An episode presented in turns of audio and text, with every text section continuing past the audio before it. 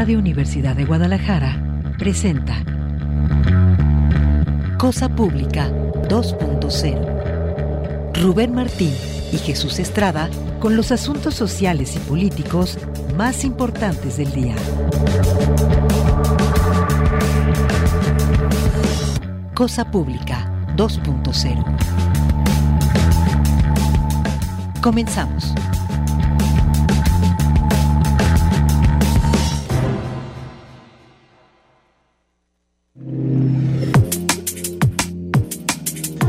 Tal? Bienvenidos a Cosa Pública 2.0. Muchísimas gracias por estarnos acompañando este lunes 20 de febrero, arrancando la semana, con esta propuesta periodística que hacemos aquí en Cosa Pública 2.0 de presentarle los temas sociales y políticos más relevantes de la agenda informativa. Vamos a presentar, a, arrancar el programa de este lunes de esta semana con un apartado sobre el tema de desaparecidos. Hay novedades en un caso emblemático de desaparición masiva que conmocionó a la sociedad mexicana y que incluso tuvo repercusiones nacionales y fue la detención de los hermanos González Moreno. Se anuncia que ya hay un detenido más en este caso. Pero también, pues lamentablemente, se siguen apareciendo fosas clandestinas, la otra cara de la moneda de esta realidad tan difícil de violencia organizada que estamos viviendo aquí en el estado de Jalisco, gracias a los esfuerzos del colectivo Luz de Esperanza se encontró otra nueva fosa. Ya van al menos cinco o seis fosas clandestinas que se han encontrado apenas en lo que llevamos de este año, seis semanas de este año. Y vamos a dar seguimiento también a una entrevista en el segundo bloque a este tema tan delicado que hemos estado denunciando ya a lo largo prácticamente de todo un año y es la intención deliberada del gobierno que encabeza Enrique Alfaro de estar rasurando y modificando, alterando, manipulando las cifras de personas desaparecidas y también de personas localizadas. De esto vamos a hablar con el doctor Jorge Ramírez, integrante del Comité Universitario para el Análisis del tema de desaparecidos de la Universidad de Guadalajara. El doctor Jorge eh, Ramírez ha estado dando puntual seguimiento a este asunto, ha estado investigando durante las últimas semanas cómo es que el gobierno del Estado a través del CISOBIT presenta estas, estas cifras. Tendremos más información sobre Ciudad Neoliberal, temas de devastación ambiental, un trabajo de nuestro compañero Agustín del Castillo que regresa al diario NTR y ahí nos da cuenta de cómo pues eh, en temas de monitoreo ambiental hay una situación bastante deficiente, también un caso de corrupción en el sector militar y esto es destacado porque el presidente Andrés Manuel López Obrador de alguna manera ha entregado muchísimas tareas a los militares bajo el argumento de que es una institución que no se corrompe y esto no es así. Y hacia el final del programa vamos a tratar de actualizarle de la situación de Nicaragua con los eh, expatriados, esta decisión totalmente violatoria a los derechos de las personas que muchos de ellos estaban siendo, eh, estaban presos de manera indebida en cárceles de Nicaragua, muchos de ellos también perseguidos o exiliados y por una decisión del gobierno dictatorial de eh, Nicaragua, de Daniel Ortega, se les quita la nacionalidad nicaragüense y se les expatria de, de, esa, de esa nación, de Nicaragua. Es el menú de temas que tenemos en esta tarde para usted, totalmente invitado a que, a que se quede con nosotros el resto de esta hora, pero antes de los detalles, saludo con mucho gusto a mi compañero Jesús Estrada, aquí en los micrófonos, también a Alejandro Coronado en la asistencia de producción y a Manuel Candelas en la mesa de controles. Jesús, ¿cómo estás? ¿Qué tal, Rubén Martín? Un gusto acompañarte. Gracias a ustedes por acompañarnos. Les recordamos que también estamos transmitiendo en vivo este espacio a través de Facebook Live y de Twitter.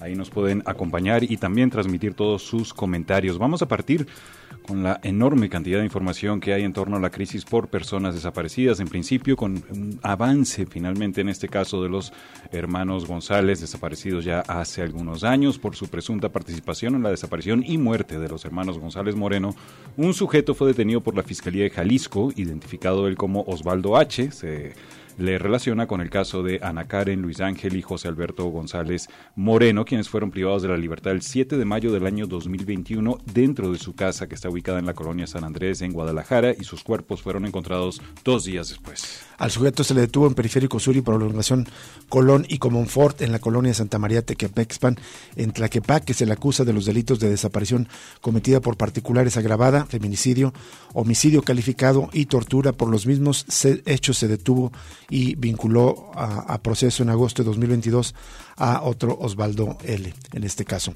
Bueno, vamos a esta otra nota. El que tiene que ver con una nueva fosa clandestina.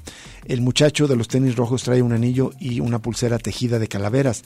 Es el mensaje que el colectivo Luz de Esperanza publicó en sus redes sociales sobre las pertenencias de uno de los cuerpos encontrados en una fosa ubicada en el Centinela en Zapopan, donde las madres siguen buscando a personas desaparecidas. Es una crónica que aparece en el diario Informador. Es impresionante el trabajo que está realizando este colectivo. Todos, todos, madres buscadoras, pero en las, por lo menos de lo que fue jueves y viernes, Luz Esperanza estuvo bastante activo. Lo que fue la mañana del viernes pasado, Luz Esperanza informó sobre la localización de restos humanos, pero en otra fosa en la colonia Vistas del Valle en Tlajumulco. Después, al mediodía, detectaron otra fosa.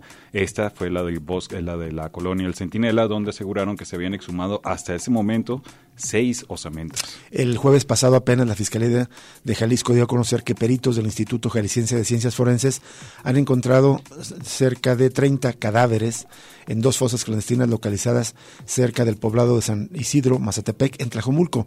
El fiscal Luis eh, Joaquín Méndez detalló que seguirán buscando más cuerpos e indicios en la zona. Es una nota de NTR, pero los amigos de NTR, de, perdón, del informador, los amigos de NTR hacen un recuento y contabilizan ya cinco fosas clandestinas localizadas en lo que va de año. Y eso, con la fosa localizada ahí en el Centinela por el colectivo Luz Esperanza, esa es la quinta localizada en el año. Las otras cuatro están ubicadas en el municipio de Tlajomulco de Zúñiga. Las dos primeras ahí en San Isidro Mazatepec, de las cuales se extrajeron esas más de 30 cuerpos hasta ahora, pero los trabajos continúan. La segunda fosa fue encontrada el jueves en una vivienda en la colonia Lomas del Mirador en su etapa 13. El cuarto hallazgo se dio en San Sebastián el Grande y este hallazgo también fue producto de la búsqueda de los colectivos. Encontraron una bolsa negra con un cuerpo a las 10 de la mañana y las autoridades continuaron con el procesamiento. Cinco fosas clandestinas en estas seis semanas, casi una por semana terrible. Eh, el año 2023 en este aspecto. Bueno, en más información, el fiscal de Jalisco, Luis Joaquín Méndez, descartó ayer que los tres cuerpos encontrados el sábado en un predio de Zapopan correspondan a los de Jonathan Omar Vázquez Escamilla, Raúl Alejandro Barajas y Enrique Esparza Ochoa.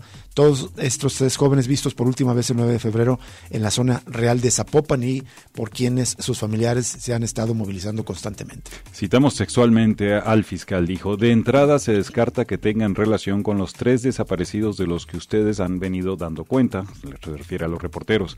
Son tres personas del sexo masculino, todos entre 25 a 30 años y ya hay dos identificados preliminarmente, dijo el fiscal, con respecto al hallazgo de estos cuerpos que se encontraron en una brecha que conduce al rancho Colorado ahí en Zapopan. Dos de las víctimas encontradas ahí vestían pantalón de mezclilla, sudaderas de color azul y tenis, mientras que la tercera llevaba una bermuda azul marino, playera azul, chamarra amarilla, tenis de fútbol verdes y calcetines negros. Estamos también en espera de que se haga el trámite final en las instalaciones de CEMEFO y estar en condiciones de entregarlos, pero sí, no son los tres jóvenes de los que se han venido realizando diferentes actos de investigación, dijo el fiscal eh, Joaquín Méndez Ruiz.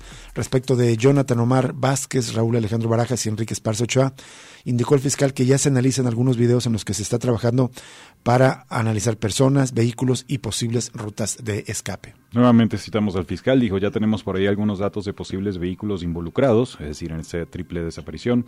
Hemos estado trabajando en algunas zonas donde creemos que pudieron haber, haber metido. Seguimos trabajando en los análisis, la revisión para de ir incorporando la carpeta de, de investigación. Bueno, y en más sobre esto, los compañeros del informador hicieron un resumen de lo que se sabe de la desaparición de estos tres jóvenes, luego de que el pasado miércoles 15 de febrero familiares de los tres jóvenes desaparecidos en la zona real de Zapopan se manifestaron en Casa Jalisco. Este viernes una comisión fue citada en Palacio de Gobierno donde autoridades estatales lo recibieron para detallar los avances de las indagatorias en su caso. Los tres jóvenes no han sido localizados desde el pasado 9 de febrero y los familiares han realizado tres manifestaciones durante la semana pasada, dos en Casa Jalisco y otra más en la glorieta de las y los desaparecidos, antes conocida como Niños Héroes. Las familias de Jonathan Omar Vázquez Escamilla, Enrique Esparza Ochoa Luis y Raúl Alejandro Barajas esperan pronto encontrarlos con vida. La reunión duró hora y media y se informó que conocieron pormenores de las diligencias y de las carpetas de investigación. A la salida, las personas de esta comisión decidieron no otorgar entrevistas para no perjudicar las indagatorias y consideraron que hay datos sensibles de la investigación. Dice la nota del informador que según fuentes cercanas a la investigación ya han revisado varios inmuebles en la zona que están relacionados con la desaparición. También hay información de que estos jóvenes supuestamente no se conocían entre sí, pero igual todos asistieron a este proceso de la mudanza de un negocio. Eso fue lo último que se supo de ellos. Raúl Alejandro Barajas, Enrique Esparza y Jonathan Omar Vázquez son los tres jóvenes de Jalisco que desaparecieron el 9 de febrero cerca de una plaza en la zona real de Zapopan. El caso ha llamado la atención porque aunque los jóvenes no se encontraban juntos, las investigaciones señalan que los tres casos están relacionados. Según la información que han compartido los propios familiares, Raúl Alejandro Barajas, de 27 años de edad, estaba trabajando en un estudio de música y pensaba mudarse a esa colonia. Jonathan Omar Vázquez Escamilla, de 31 años, trabajaba en el local donde trabajaba también Raúl Alejandro, mientras que Enrique Esparza, de 21 años, iba a apoyar la mudanza. Bueno, y el cardenal, el arzobispo de la diócesis de Guadalajara, José Francisco Robles Ortega, dijo ayer en rueda de prensa al término de la misa que ofrece a mediodía en la Catedral Metropolitana que ante el aumento de personas desaparecidas en Jalisco, son las agrupaciones civiles o colectivos quienes localizan a sus familiares buscando en fosas y no las autoridades, esto ante los casos recientes de hallazgos en Zapopan y Tlajumulco. Dijo, esa desatada desaparición de personas tiene un desenlace que es la muerte y la desaparición. La culminan depositando los cuerpos en fosas clandestinas como las que se están descubriendo. La actividad de grupos que se enfrentan a esto y localizan los cadáveres es más triste que se encuentren por la actividad de grupos o de personas que han perdido sus seres queridos y están en ese proceso de buscarlos. Que lo hiciera la que es su deber, dijo. Robles Ortega lamentó el asesinato del sacerdote Juan Angulo Fonseca a manos de su propio hermano en una disputa familiar el pasado 10 de febrero y consideró que es un reflejo del grado de violencia y odio en la sociedad, del grado de violencia que hemos escalado, el grado de odio o deseo de venganza que hemos adaptado en estas circunstancias y que como discípulos de Cristo tenemos que hacer todo lo contrario, dijo el prelado. Bueno, eh, vamos a más información. El sistema de seguridad en Jalisco puede entenderse como una delincuencia organizada constitucional. Así lo percibe Francisco Jiménez Reynoso del Observatorio de Seguridad Pública, Justicia y Derechos Humanos de la Universidad de Guadalajara por el problema de desapariciones en Jalisco y comentó que las razones para que exista la desaparición de personas y vaya en incremento tiene que ver con las acciones de la autoridad en declaraciones que recogen los colegas del diario NTR. Interesante su concepto delincuencia organizada constitucional. El especialista explicó que todo tiene que ver con la autoridad. Si no hay gobierno, pues la gente hace lo que quiere. Dice, si hay impunidad y no hay sanciones, no hay castigos, pues la gente sabe que puede delinquir sin consecuencia alguna. Si los que nos deben de cuidar son los que levantan, retienen y entregan a la delincuencia organizada común, pues tenemos una delincuencia organizada constitucional. Ante el problema de desaparición en Jalisco, por otro lado dijo que debe existir sensibilidad por parte de la sociedad para afrontar el problema y entenderlo. Definitivamente debemos ser sensibles como sociedad. Yo en lo particular he tenido contacto con algunos familiares de desaparecidos y esa es una de las expresiones que más he escuchado, principalmente de las madres y conozco también padres que han externado esta expresión. Y bueno, también dijo que debe ser eh, aumentar la vigilancia en torno a Tlajomulco de Zúñiga eh, y esto a partir de eh, los descubrimientos de fosas clandestinas. Bueno, el partido Hagamos hizo un pronunciamiento en donde exigió al gobernador de Jalisco que se responsabilice por la crisis de desapariciones que se han acentuado al inicio de este año con seis personas sin conocer su localización según el Registro Nacional de Personas Desaparecidas y No Localizadas. En un comunicado el partido detalló que el primero de febrero diversos medios de comunicación informaron de la que sería la primera fosa clandestina del año. Esta se localizó en el municipio de Tlajumulco. Dice el partido que eh, hagamos que Jalisco sigue siendo la entidad donde se localiza el epicentro de desapariciones y fosas en, en el país y una política basada en la búsqueda de restos en lugar de garantizar seguridad a la población no es una política exitosa. Vamos a la primera pausa aquí en Cosa Pública 2.0. Antes queremos invitarlos a que se comunique con nosotros, que forme parte de este ejercicio de periodismo independiente y crítico que esperamos hacer aquí en Cosa Pública 2.0. Puede hacerlo a través de la línea telefónica, el número 3331 342222, extensiones 12800, 12801 a 12803 y también a través de las redes sociales, nuestras cuentas en Cosa, de Cosa Pública 2.0 en Twitter y en Facebook. Vamos a la pausa y volvemos.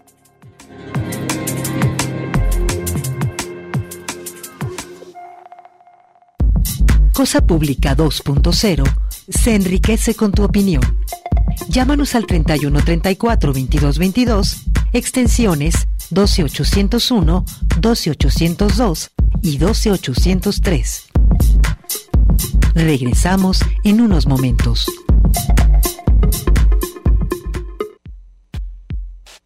Cosa Pública 2.0. Regresamos.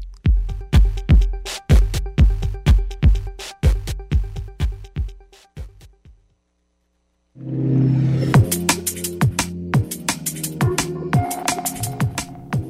Seguimos en Cosa Pública 2.0. Muchísimas gracias por permanecer en sintonía con nosotros. Y ya vamos a la línea telefónica para saludar con mucho gusto al doctor en sociología Jorge Ramírez. Él, además de ser académico en la Universidad de Guadalajara, director del Departamento de Sociología, es integrante del Comité de Análisis, eh, Comité Universitario en materia de análisis sobre, desaparición de personas.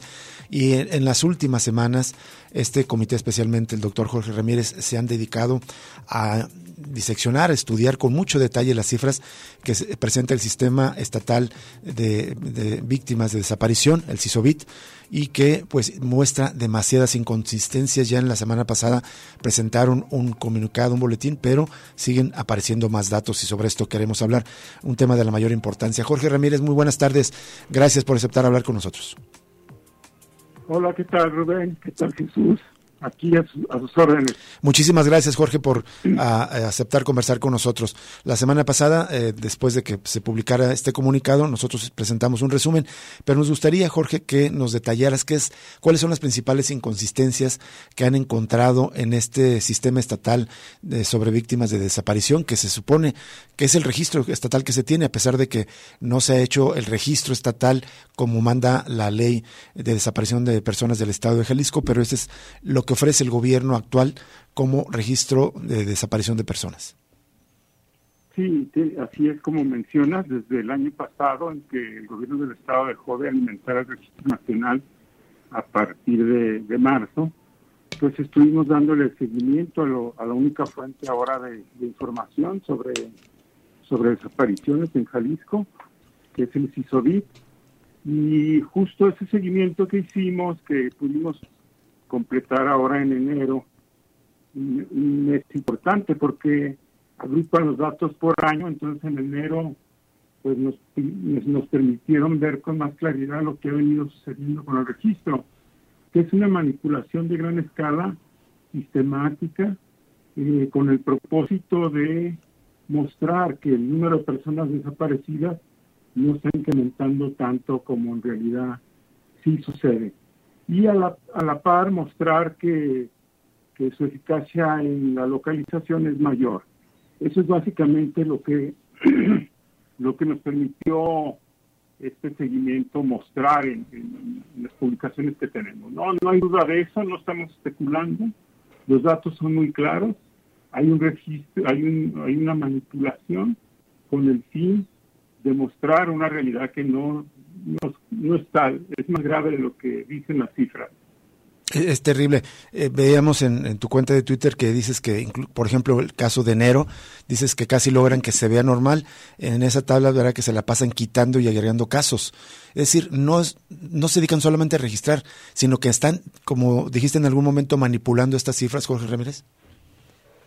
Sí, básicamente se pueden se puede sostener tres cosas de lo que están haciendo con esa alteración de, registros, que es, pareciera eh, retener casos, retener denuncias para no repercutirlas en, los totales del mes. Ellos tienen eh, la actualización cada mes y lo que pareciera que hacen es retener el registro más allá del mes, porque en diciembre notamos una una alteración grande del, número y pensamos que es un ajuste anual.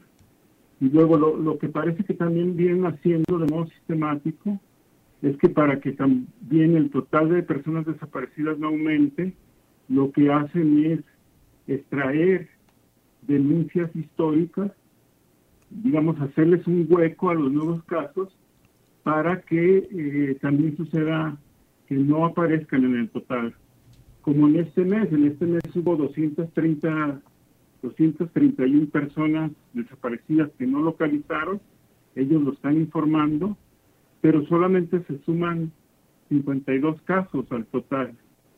Y eso, eso es muy anómalo, pues eso llamó mucho la atención y lo explicamos por eso, porque lo que hacen es extraen registros históricos, les abren un hueco a estas nuevas cifras y entonces pareciera el problema es menos, menos grave de lo que es de, lo, de, lo, de cómo estamos.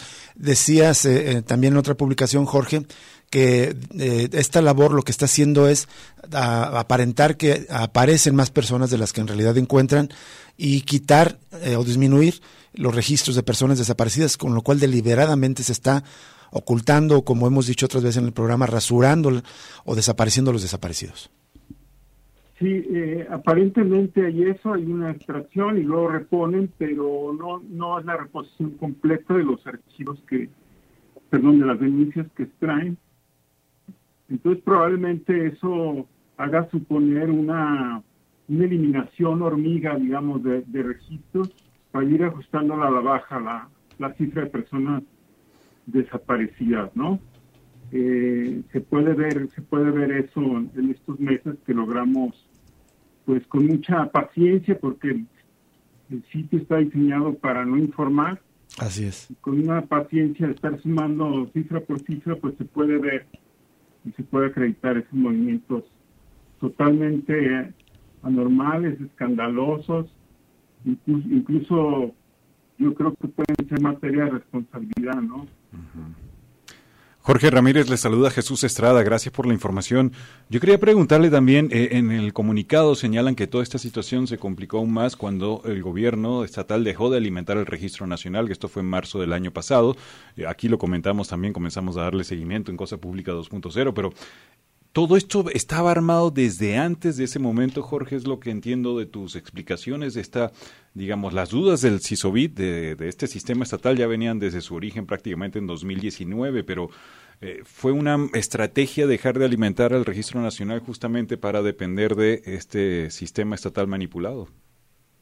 Sí, eso, eso es cierto y se puede ver porque eh, a partir de marzo toda la toda otra información del propio gobierno sobre el CISODIT dejó de publicarse y todas ahora los vínculos remiten al CISODIT como la única fuente posible para, para entender el problema, ¿no?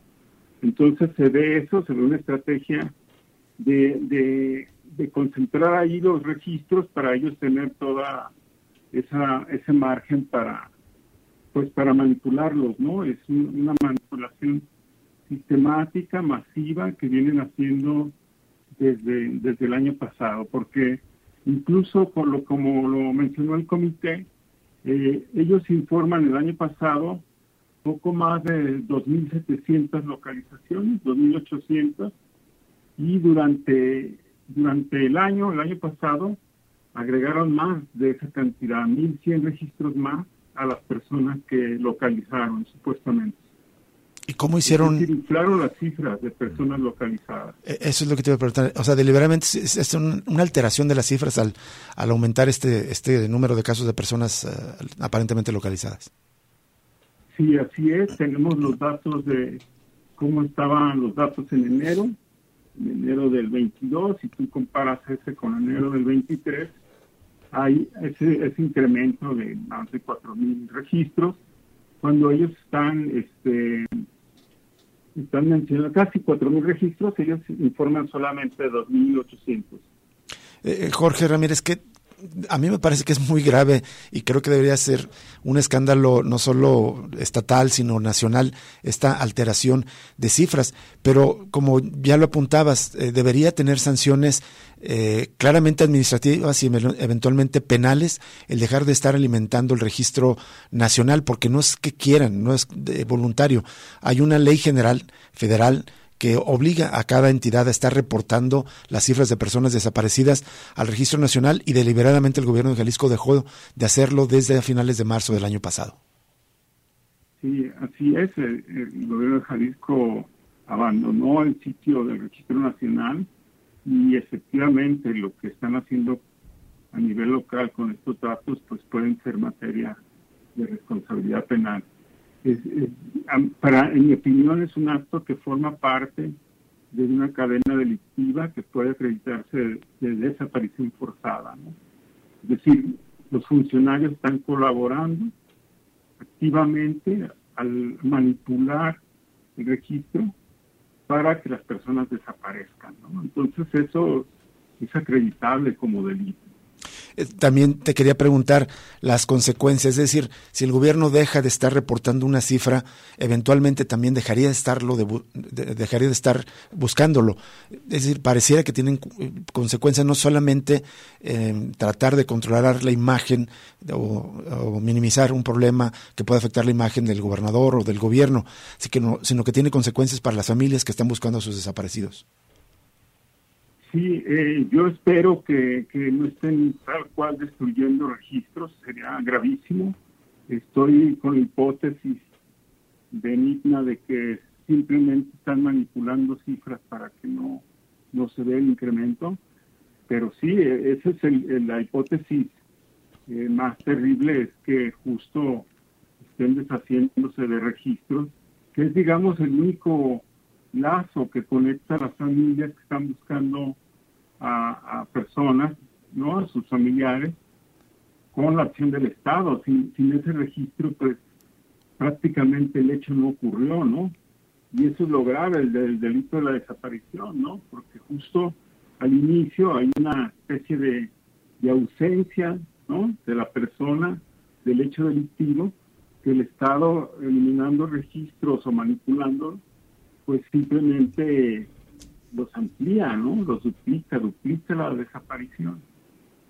Jorge Ramírez, hablando de las consecuencias que usted comentó que podrían llegar a, constituir pues de, delitos, es lo que quería preguntarle, o incluso podría llegar a ser un delito de lesa humanidad, eso que se está haciendo. Sí, bueno, la desaparición forzada puede acreditarse, ¿no? Y se ha acreditado en algunos casos, y el componente importante de ese delito que hay una colaboración de, servidores públicos en, la desaparición de la, de la persona. Entonces, los registros forman parte de, de, esa evidencia, ¿no? que si se, se destruyen puede significar colaboración con un acto delictivo. A mí me parecería natural que, que tenga esa implicación. Sí es. Finalmente, Jorge, en el comunicado se pide que desaparezca el CISOBIT y que se dé de alta el nuevo registro. ¿Hay algún indicio de que el gobierno pueda tomar en cuenta esas eh, peticiones del comité universitario? Pues mira, el, problema es que van muy retrasados. Eso debió haberse eh, publicado, debió haberse dado listo a mediados del, del, del 2021 casi van dos años que están faltando a esa la norma. Veo muy difícil que esta administración quiera hacerlo. Eh, yo creo que lo único que podemos hacer es seguir vigilando estos registros, seguir denunciando las manipulaciones y esperar el, término de la, de la administración pues para ver en qué desastre dejó el tema, ¿no? No solo el tema del registro, Así es. Pues muy grave lo que está ocurriendo y te agradecemos enormemente, Jorge Ramírez, por conversar con nosotros y compartir esta información tan relevante y tan importante para el Estado. Gracias. Gracias, Jesús Rubén. Aquí estoy a la orden. Muchísimas gracias, el doctor Jorge Ramírez, integrante del Comité Universitario en materia eh, de análisis y desaparición de personas. De verdad, yo estoy francamente sorprendido de que este no sea un tema de la mayor importancia para el resto de los medios y que no sea un escándalo nacional. Saber, confirmar que deliberadamente el gobierno de Enrique Alfaro tomó la decisión de no estar reportando cifras de personas desaparecidas al registro nacional es de escándalo, debería ser materia ya de sanción administrativa eventualmente penal. Y este análisis que están haciendo el doctor Jorge Ramírez y otros integrantes del Comité eh, Universitario de Análisis en materia de desaparición de personas también es extremadamente grave. Se deja de reportar al registro nacional, se manipula y se alteran las cifras del registro estatal todas las consecuencias que esto puede implicar es extremadamente grave. Y aunque no lo dijo el doctor Jorge Ramírez, mi hipótesis, de esto escribí el fin de semana, tanto en el formador como en la columna de Sin embargo, yo creo que todo este diseño, toda esta, todas estas, todas estas operaciones que alguien dio la indicación de que así fuera, no me imagino que sea un funcionario menor, no, no es el tipo que maneja el Excel en el sistema eh, estatal de víctimas de desaparición, el CISOBIT, el que altera estas cifras. Es una decisión política. ¿Por qué? Yo creo que el gobierno de Enrique Alfaro dijo, el tema de la desaparición de personas me está afectando en mi gobierno, en mi imagen, como quiero ser candidato presidencial, quiero que se elimine, quiero que se minimice este problema. ¿Cómo lo están haciendo? Quitando cifras, eliminando cifras. Es gravísimo. Y con esas cifras alteradas, esto es lo que están reportando el gobierno federal y el gobierno federal replica diciendo, sí, están disminuyendo las desapariciones, como dijo López Obrador recientemente. Creo que el impacto de esta manipulación es en tres sentidos. Obviamente, en primer lugar, el dejar de buscar, y sobre todo en vida, a los desaparecidos. En segundo lugar, la situación de, creo que ahonda aún más en la gravísima impunidad casi del 100% que hay.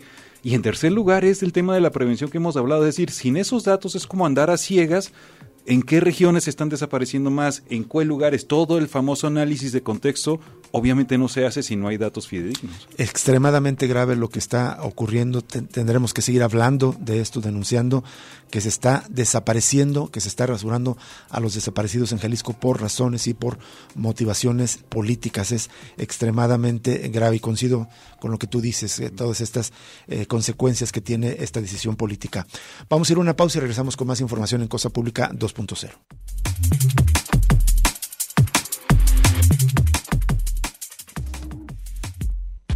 Ya regresa Cosa Pública 2.0 con Rubén Martín y Jesús Estrada.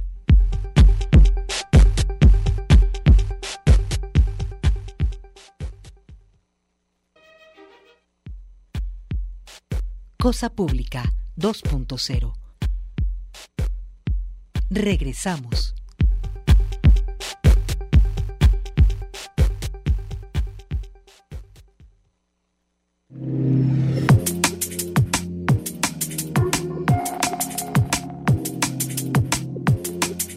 Bien, continuamos en Cosa Pública 2.0. Les reiteramos la invitación para que nos contacten en las redes sociales, arroba Cosa Pública 2 en Twitter, Cosa Pública 2.0 en Facebook.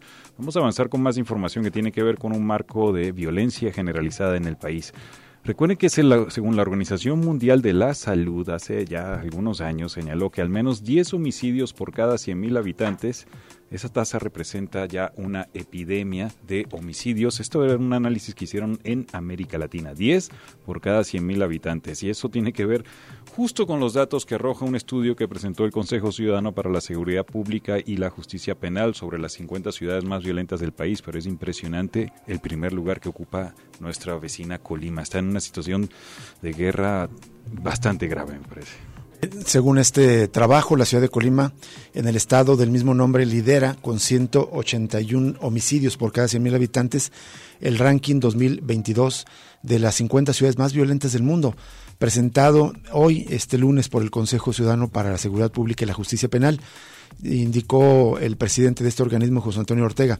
Por sexto año consecutivo, una ciudad mexicana es la más violenta del mundo. En 2022, esta ciudad mexicana más violenta del mundo fue Colima, es lo que destacó en este reporte. Imagínense, 181 homicidios por cada 100.000 habitantes, según la OMS ya con 10 por cada 100.000 es una epidemia. Ese dato, por cierto, es la tercera tasa más alta de que esta, desde que se hace este tipo de clasificación en el año 2009, luego del índice en 2021, que lo encabezaba Zamora con 196 asesinatos por cada 100.000 y el pico más alto que llegó a tener Ciudad Juárez con 229 asesinatos por cada 100.000 habitantes en el año 2010.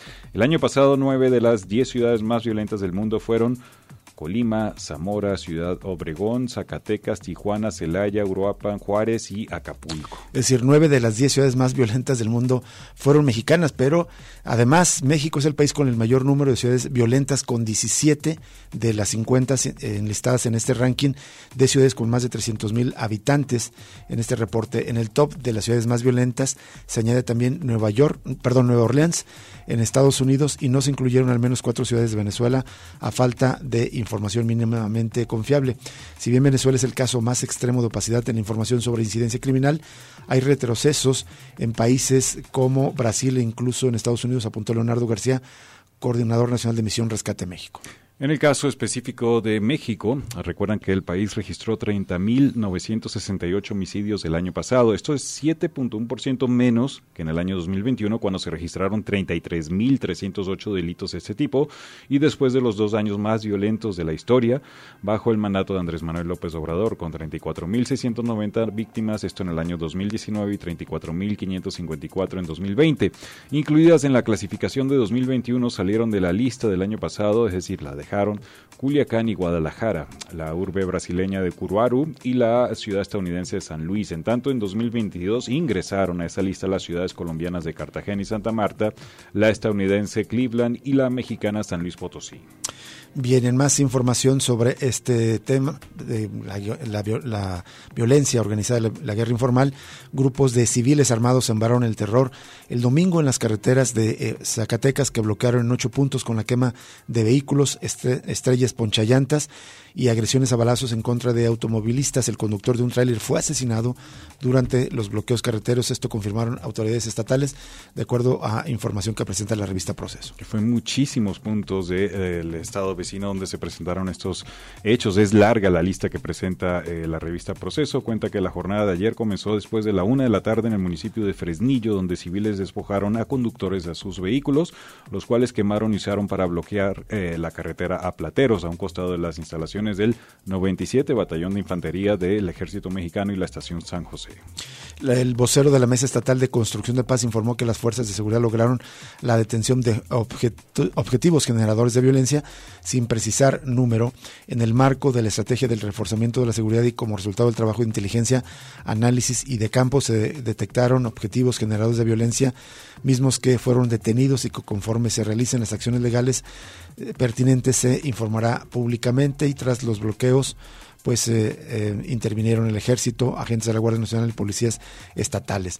Y justo sobre este tema se llevó a cabo una manifestación en Jerez, qué curioso coincidente, y justo una manifestación pidiendo la paz y sobre todo la localización de desaparecidos. Fue ahí en Jerez, donde los asistentes clamaron justicia y que se localicen a sus ausentes con una manta que decía queremos vivir sin miedo, Jerez quiere paz. Se encabezó esta marcha mientras gritaban los nombres de decenas de personas desaparecidas, así como varias consignas ellos no desaparecieron a ellos, se los llevaron vivos, se los llevaron vivos, los queremos. Hay que recordar que Jerez fue el, al municipio a, donde las eh, jóvenes del municipio de Colotlán y el novio de una de ellas, eh, procedente de Estados Unidos, viajaron el 25 de diciembre del año pasado de Colotlán a Jerez a pasar un tiempo de esparcimiento y fue en el regreso que desaparecieron y lamentablemente después fueron encontrados sin vida.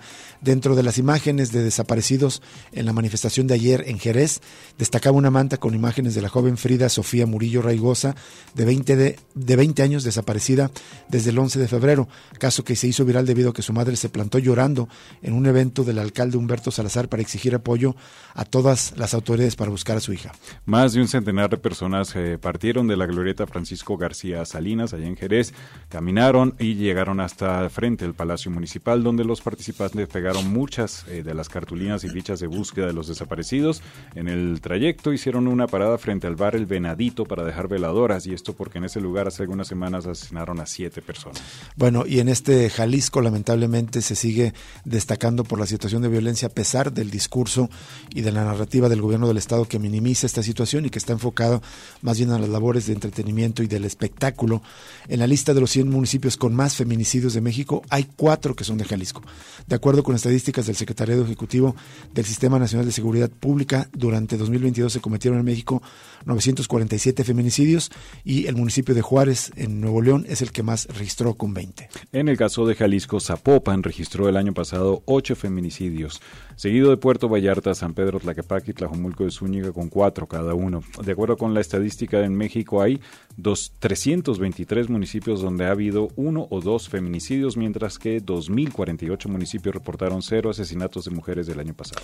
Hay que recordar que estos son los casos clasificados como feminicidios, pero eh, expertas como Guadalupe Ramos de CLADEM, investigadora también aquí de la Universidad de Guadalajara, ha eh, destacado cómo hay un subregistro en la clasificación de feminicidios. De hecho, el año pasado hubo más de 240, si mal no recuerdo, la cifra que nos compartía y sin embargo solamente 35 se registraron como feminicidios. Bueno, también sobre este tema habló el arzobispo de, de la Arquidiócesis de Guadalajara, eh, el cardenal José Francisco Robles Ortega dijo que ante el aumento de feminicidios en Jalisco y luego de que el gobernador del estado dijera que el incremento en este delito se debe a una descomposición social y familiar, el prelado dijo que las autoridades deben prevenir el asesinato de mujeres por razones de género. Destacó que no se tiene que quedar en solo diagnósticos de seguridad, sino que los tres niveles de gobierno deben de intervenir con acciones tanto para prevenir como para erradicar la violencia contra las mujeres. Dice que no basta la autoridad con que haga un diagnóstico a qué se debe que estén sufriendo tanta violencia las mujeres y lo resumen con la descomposición social. No tiene que ser así, dijo. Ellos, es decir, el gobierno, tienen que actuar, estar previniendo, llevando la justicia a todos aquellos que cometen estos delitos contra las mujeres y contra otras personas o de otra índole. Dijo que se debe aplicar la ley, hacer que se cumpla la justicia, porque ya hemos dicho aquí, cuando no se hace cumplir la ley, nadie paga por un delito. Otro aspecto de esta violencia son los huérfanos de las violencias, las múltiples violencias que nos deja esta guerra. Los colegas del Informador publican justamente una nota sobre estos huérfanos por feminicidio. Sin aumento en los recursos destinados a la atención de los huérfanos del feminicidio, la Secretaría de Igualdad Sustantiva entre Mujeres y Hombres publicó las reglas de operación del programa de apoyo económico para las hijas e hijos de mujeres víctimas del feminicidio. El fondo etiquetado es de 10 millones de pesos, misma cantidad que en 2022 para entregar 3.800 pesos bimestrales hasta 421 menores. El año pasado recibieron este apoyo 392. Bueno, ahí recuerda que los interesados en sumarse al programa tienen que acudir a la Secretaría y acreditar la condición de víctima indirecta del menor con información de la carpeta de investigación de la Fiscalía y de la persona cuidadora. El proceso incluye una visita a domicilio y entrevista a la persona cuidadora para renovar el apoyo. Deberán actualizar la información y al cumplir los 18 años se deja de recibir el beneficio, exceptuando quienes cuentan con una Aquí se recuerda que el año pasado se registraron 195 asesinatos de mujeres a nivel estatal y de estos solo 35 fueron consignados como feminicidios. En la, justificación del programa, la Secretaría reconoce que eh, las muertes violentas de mujeres existen un número importante de, de, casos donde no se logra la acreditación por el delito de feminicidio y señala que es necesario que el programa intervenga de manera inmediata al suceso violento al margen de los tiempos de la autoridad judicial para resolver el caso. Dicen que es todavía una realidad que las hijas o hijos de mujeres víctimas de feminicidio, tentativa de feminicidio o inducción, ayuda al suicidio feminicida, por lo general no obtienen una atención oportuna a las necesidades inmediatas después de la muerte de la madre, lo que pone en riesgo a la integridad, salud y oportunidades de desarrollo de los hijos. En esta nota, la Secretaría de Igualdad Sustantiva entre mujeres y hombres realizó un estudio sobre contextos de feminicidio con información de 25 casos. Identificaron que el feminicidio fue parte de un largo proceso de violencia. Sobre quién cuida a los menores que quedan eh, sin la madre, destaca que 129 de las personas cuidadoras registradas en el programa son la abuela del menor y en seis casos bisabuelas. Hay 50 tías, 8 tíos y 27 padres biológicos que no fueron el agresor de la madre. También hay 15 hermanas o hermanos mayores además de seis cuidadores sin ningún parentesco con el menor. La cuidadora más joven es de 19 años y la mayor tiene 82. Fíjese ese dato también, según información del Observatorio Ciudadano Nacional contra el Feminicidio, en el 75% de los casos la víctima deja al menos una hija o un hijo en situación de orfandad.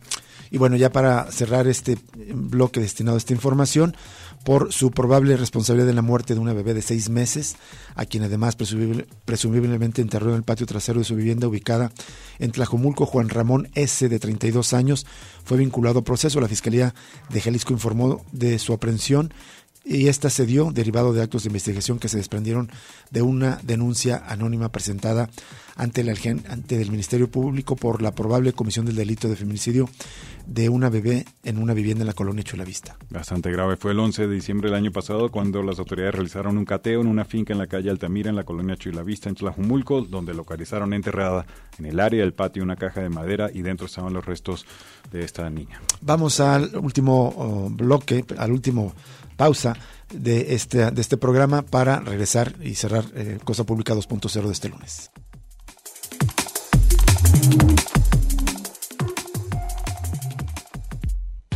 Ya regresa Cosa Pública 2.0 con Rubén Martín y Jesús Estrada.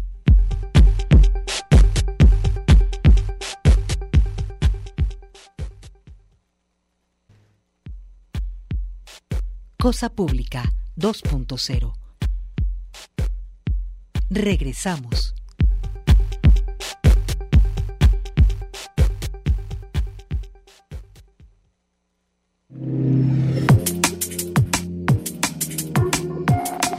Seguimos en Cosa Pública 2.0, ya estamos en el último bloque para terminar el programa de este lunes aquí en Cosa Pública 2.0.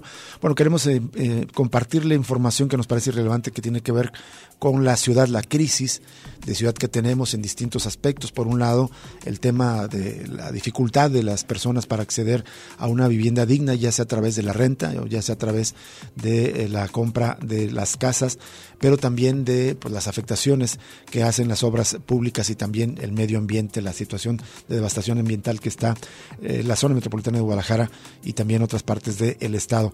En esta primera nota, nuestro compañero Pablo Toledo eh, nos recuerda cómo hay un amparo para que se eh, evite cortar árboles en obras que están haciendo en el periférico. En esta comenta, empieza sintetizando eh, como un, vecino de la zona le gritaba a uno de los que estaba cortando los árboles, hey, ya no les cortes, ya no, hay un amparo, ya no les cortes, hay un amparo, pronuncia un activista. Aunque habitantes de Periférico Norte cuentan con un amparo que suspende la tala en las obras para ampliar las laterales de esta vía. La noche del viernes, trabajadores no respetaron la orden y realizaron podas en los árboles, por lo que nuevamente los vecinos salieron a defenderlos llamando a las autoridades municipales.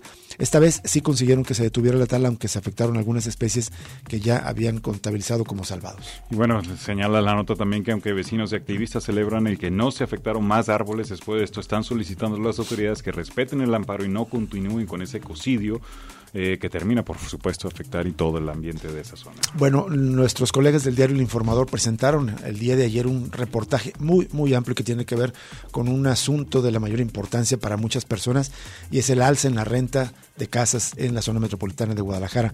Vamos a compartir solo algunos fragmentos y vamos a hacer el contraste con lo que se está haciendo en otras partes del mundo. Después de los efectos de la crisis sanitaria, los precios de las rentas de las viviendas se han incrementado en el área metropolitana de Guadalajara. El promedio del último año es de 8% de aumento, pero en algunas colonias se han disparado los costos, comparten los colegas del informador. Me llama la atención dos detalles. Dice en la nota que mientras la Asociación Mexicana de Profesionales Inmobiliarios, ahí donde se agrupan la mayoría de las inmobiliarias muy formales, indica que los aumentos son menores a la inflación, el portal Inmueble 24 subraya que en los últimos dos años las rentas en Guadalajara y Zapopan se dispararon 56% en algunas colonias. Otro dato también que me llama la atención ahí es, son declaraciones del propio representante del presidente de esta Asociación Mexicana de Profesionales Inmobiliarios, ahí lo citan Mario Romo eh, señala que, eh, digamos, reconoce el impacto que tiene este esquema de eh, renta, viviendas, a, sobre todo turistas por Airbnb. Acentúa que en los casos donde más se han incrementado las rentas es en las torres. Dice, ya no te están vendiendo para vivir, sino para invertir. La renta puede ser para Airbnb o en el corto plazo te da un mayor número de rendimiento. Eso hace que aumente la renta a largo plazo. Otro factor señala que disparó las rentas es la inflación, que se ubicó en 8% el año pasado. Y bueno, aquí recogen testimonios, por ejemplo, de Miriam Acevedo, que dice que eh, el departamento que rentaba hace cinco años en 5 mil pesos, hoy está en 11 mil pesos en la colonia Patria Universidad también eh, otro testimonio de Alejandro Diosdado dijo, vivo en un coto cerca de Tezistán, se han desocupado siete casas que ahora están en renta. Los precios que piden son arriba de los 9 mil pesos. Y bueno, el alza de los costos detona que la población migre a colonias fuera del periférico, pero el riesgo es la falta de servicios, seguridad, transporte público, recolección de basura, alumbrado, malos pavimentos o la lejanía de escuelas y hospitales, entre otros, y empeora la calidad de vida por el tiempo de los traslados. Este es un tema de la mayor importancia, una situación que cada día se agrava más. Y en este trabajo se recuerda que las colonias que reportan más incremento en las rentas, de acuerdo con la AMPI, destacan la Americana, la Ladrón de Guevara, Moderna y Providencia, entre otras. Dependiendo de la colonia y el tipo de inmueble, las rentas de la zona metropolitana rondan los 17.400 pesos. Terrible esta situación. Es muy bueno el reportaje porque se redondea, digamos, con los datos de cómo ha aumentado la pobreza laboral acá en Jalisco, es decir, los ingresos ya no son suficientes mientras las rentas se encarecen más. Y en todo esto hay un factor adicional que es la enorme cantidad de requisitos que se está exigiendo a las personas para rentar una, una vivienda. Es terrible la situación con la enorme demanda que hay. Se recoge la voz del presidente municipal de Guadalajara, Pablo Lemos, que dice que están impulsando una política pública para la redensificación de la ciudad y que tiene que ver con la condonación de impuestos para vivienda de hasta 2 millones de pesos. Pero ya sabemos que esto no es para nada suficiente. Dice las viviendas que se están ofertando a 25 o 30 kilómetros de donde estamos ahorita, está en el centro de la ciudad, están en un millón de pesos. Aquellas viviendas sociales de 300 mil o 400 mil pesos ya no hay. ¿Qué fue lo que nosotros hicimos? Que el ayuntamiento no cobre un solo centavo de licencias municipales, impuestos para que todas las viviendas puedan ser asequibles para la ciudadanía. Les estamos apostando viviendas en el centro desde los 800 mil pesos.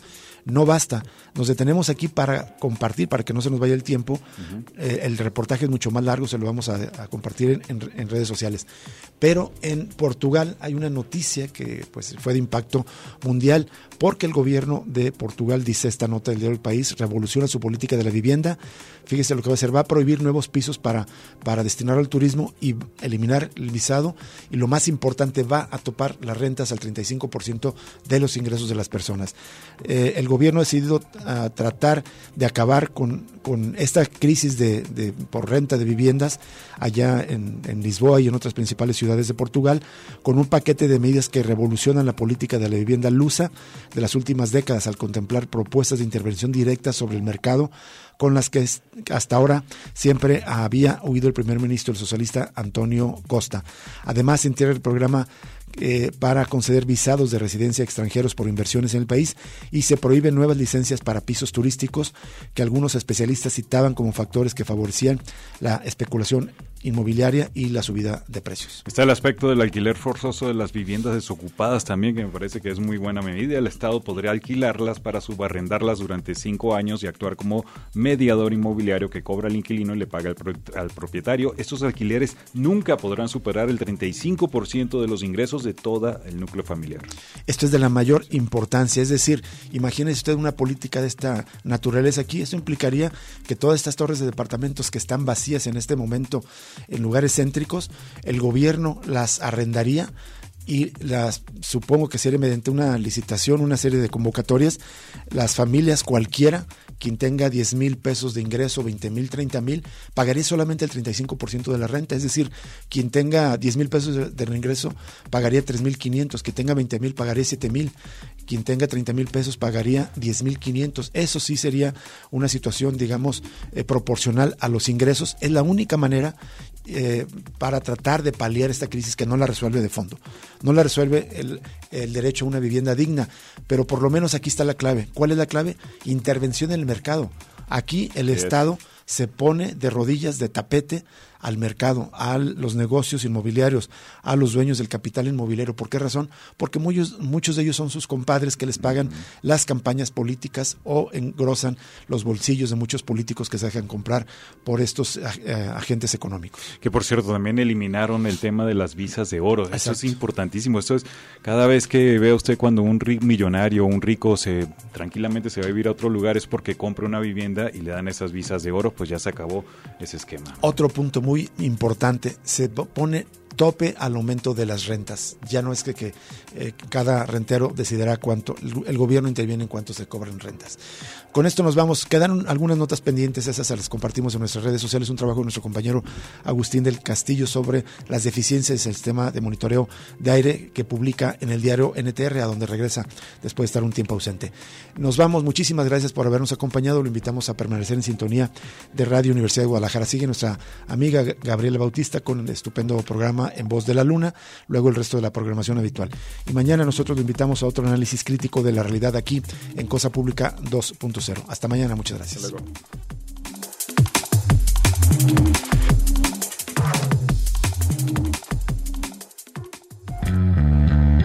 Radio Universidad de Guadalajara presentó Cosa Pública 2.0. Rubén Martín y Jesús Estrada con el análisis crítico de la actualidad. Cosa Pública 2.0. Gracias por escucharnos.